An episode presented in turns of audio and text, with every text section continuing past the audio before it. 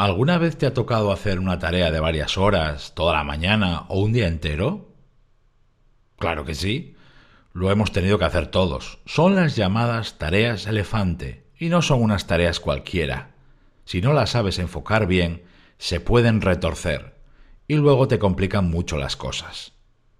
¿Qué te parece si hablamos de ellas un rato? Gracias por estar ahí. Soy Berto Pena y este es el podcast de Think Wasabi donde aprendemos a ser más eficaces y a tomar el control de nuestra vida.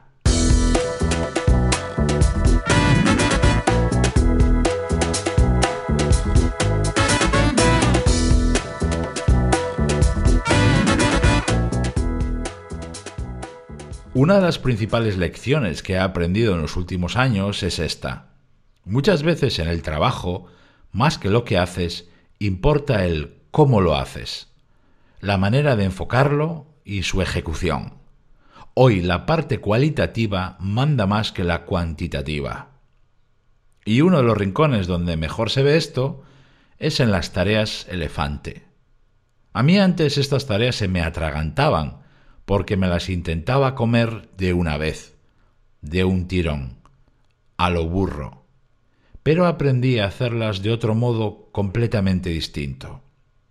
¿Te interesa que lo veamos juntos? Yo ahora lo hago cuidando cinco detalles clave y que te quiero contar a continuación. Atiende bien. 1. Haz primero un rápido análisis preliminar. Bastan tres o cuatro minutos para trazar en una hoja de papel un sencillo esquema o un rápido mapa mental de esa tarea. Eso te ayudará a entender mejor qué hay detrás de la tarea, qué pasos te conviene dar, qué información y materiales necesitas y sobre todo el punto que viene ahora. 2. Divide la tarea elefante en varias partes. Dos, tres, cuatro, las que necesites. En realidad, si te fijas, las tareas elefantes son tareas con trampa, porque encierran a su vez otras tareas. Por ejemplo, Hacer una presentación de varias diapositivas es una tarea que fácilmente puede subdividirse en 5, 6 o más. Por eso, lo primero es descomponer y luego identificar todas esas acciones o partes. Así las podrás hacer en las mejores condiciones y no te vas a equivocar cuando haces ciertas cosas. 3. Pregúntate siempre esto antes de una tarea elefante. ¿Tengo todo lo que necesito? Antes de lanzarte a hacer, pregúntate si contigo tienes pues toda la información, los materiales y los datos que necesitas incorporar en esa tarea.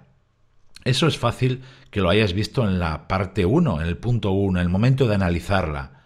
Y si te falta algo que depende de otros, que te lo tienen que dar, que lo tienen que hacer, pídelo ya, cuanto antes. Piensa siempre esto. Los demás siempre llevan un ritmo distinto al tuyo y no van a priorizar tus cosas por delante de las suyas.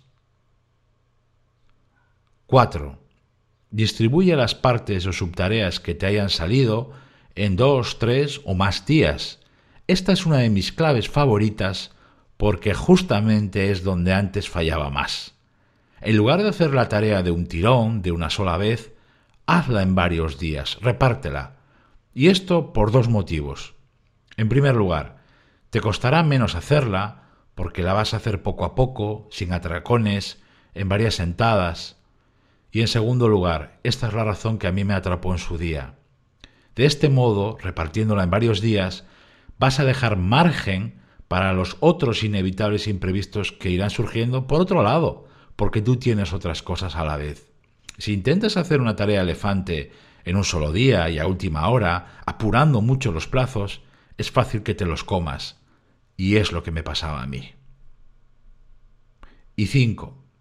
Separa las partes clave de la tarea principal para hacerlas en las mejores condiciones. Fíjate, en las tareas elefante hay ciertas partes que cuentan más que otras y que al final definen el resultado que buscas o que otros esperan de ti, lo que te han pedido. Y hay otras partes que, bueno, pues puedes hacerlas sin más, porque no van a brillar. Pero esas primeras, las principales, las claves, tienes que hacerlas bien o muy bien. Por eso tienes que cuidar el cómo las haces. Por ejemplo, puedes empezar el día con ellas porque estás más fresco, tienes más capacidad de trabajo. También debes cuidar más la preparación de esas partes y también pues puedes tomarte mucho más en serio el cuidar tu concentración eliminando distracciones, por ejemplo. Como ves, en el fondo son ideas sencillas, pero que obran milagros sobre tu forma de hacer las cosas cuando las pones en conjunto, cuando las aplicas una detrás de otra. Y esa es muchas veces la magia detrás de la productividad personal. Cosas sencillas que otros pasan por alto porque, por ejemplo, están más preocupados por echar horas. El trabajo inteligente es así. Muchas pequeñas piezas sencillas aplicadas una detrás de otra todos los días. Tú eres lo que son tus acciones, así que, ¿qué es lo próximo que vas a hacer? Gracias por estar ahí. Se despide de ti Berto Pena, y mientras llega el próximo episodio, encontrarás más ideas y recursos de eficacia personal en mi blog thinwasabi.com.